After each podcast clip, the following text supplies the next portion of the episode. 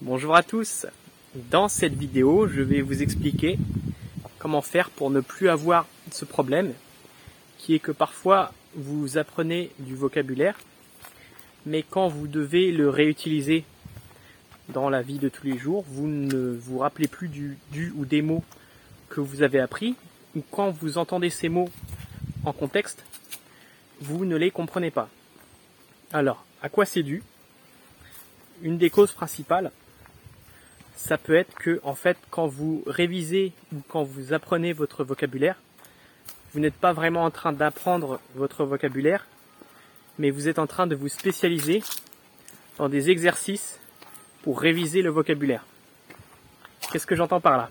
Eh bien, imaginons que vous utilisiez des flashcards, donc des cartes mémoire, pour réviser votre vocabulaire. Alors les cartes mémoire, c'est un très bon outil pour réviser son vocabulaire, surtout quand on est débutant ou intermédiaire, selon moi. Mais euh, il faut faire attention, ça peut être problématique si on les utilise mal. Qu'est-ce que j'entends par là? C'est-à-dire que quand vous faites des flashcards, par exemple, vous apprenez à dire euh, I drink a coffee. Et là, vous dites, vous retournez la carte, vous dites je bois du café. Et à chaque fois, vous allez répéter cette flashcard. Donc je bois du café. Je bois du café.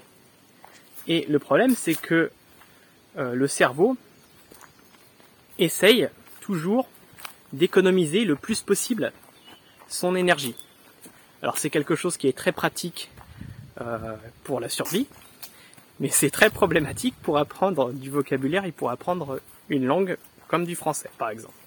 Parce que en fait c'est moins fatigant pour votre cerveau de chercher à trouver automatiquement une réponse à une flashcard que de retenir le vocabulaire. Donc en fait ce que vous faites c'est que vous avez spécialisé votre vous avez spécialisé votre cerveau dans l'exercice de résolution des flashcards et non dans l'acquisition du vocabulaire. Alors comment faire pour éviter que ça arrive? Eh bien quand vous utilisez des flashcards, mais c'est valable avec tous les autres types de révision que vous pouvez utiliser, reformulez le plus possible le vocabulaire que vous apprenez. Donc si vous avez toujours la même flashcard qui dit je bois du café, eh bien c'est beaucoup plus intéressant pendant que vous la révisez, de reformuler la phrase. Donc vous pouvez dire je bois du jus d'orange. Hier j'ai bu du café. Euh, hier soir je suis rentré chez moi et j'ai bu du café. Dès que je rentre du travail, je bois du café. Et là, ça va vous déjà ça va vous faire mémoriser le vocabulaire beaucoup plus facilement. Mais en plus, ça vous montre le mot, le ou les mots dans différents contextes. Et c'est aussi ça le deuxième problème avec les outils de révision, c'est qu'en fait vous vous êtes aussi spécialisé euh, dans l'apprentissage du vocabulaire dans une seule situation. Alors qu'est-ce que ça veut dire? Ça veut dire que vous connaissez le mot, mais que dans un seul contexte.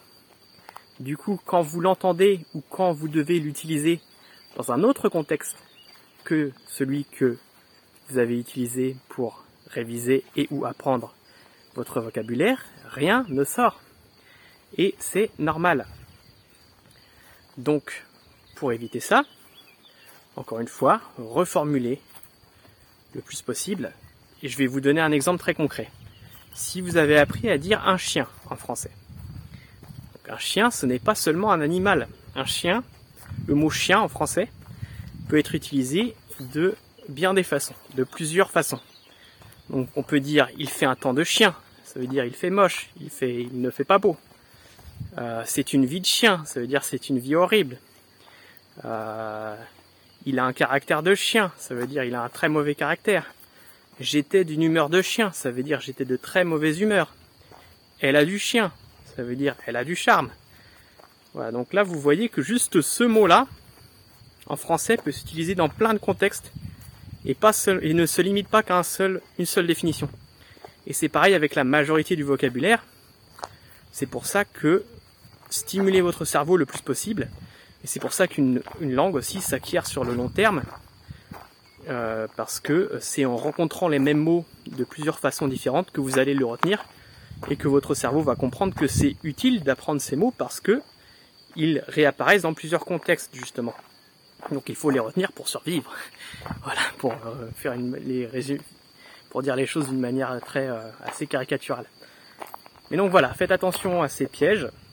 Et une dernière chose, euh, si jamais vous débutez que la langue française est la première que vous apprenez, peut-être que vous faites que vous apprenez des listes de vocabulaire et des mots isolés. Alors, je vous conseille d'arrêter le plus vite possible déjà apprenez au moins les mots euh, dans des phrases, au minimum en contexte, euh, parce que là aussi c'est pareil, là non seulement vous vous spécialisez euh, dans un seul contexte, mais même vous vous spécialisez seulement pour reconnaître un mot tout seul. Donc si vous apprenez à dire une valise, bah dire juste une valise, ça ne vous aidera pas beaucoup. Apprenez au moins des phrases pour dire je prends ma valise pour aller en France c'est le, minimum que vous puissiez faire pour mieux retenir plus facilement le vocabulaire. Donc euh, voilà, j'espère que cette vidéo vous a plu. Si c'est le cas, n'hésitez pas à la liker, à la partager, à la commenter et à mettre un pouce bleu. Ça m'aidera beaucoup. Et euh, si vous connaissez d'autres techniques pour ne pas être bloqué, faites-en part dans les commentaires. Et je vous dis à très bientôt. Ah oui, et euh, alors une dernière chose parce que j'ai oublié de le dire. Vous retrouverez la transcription intégrale de cette vidéo sur mon site anyfrench.com. Euh, sur ce même site, vous pouvez trouver des ressources gratuites pour apprendre le français. Donc je vous invite à visiter mon site. je vous dis à très bientôt. Salut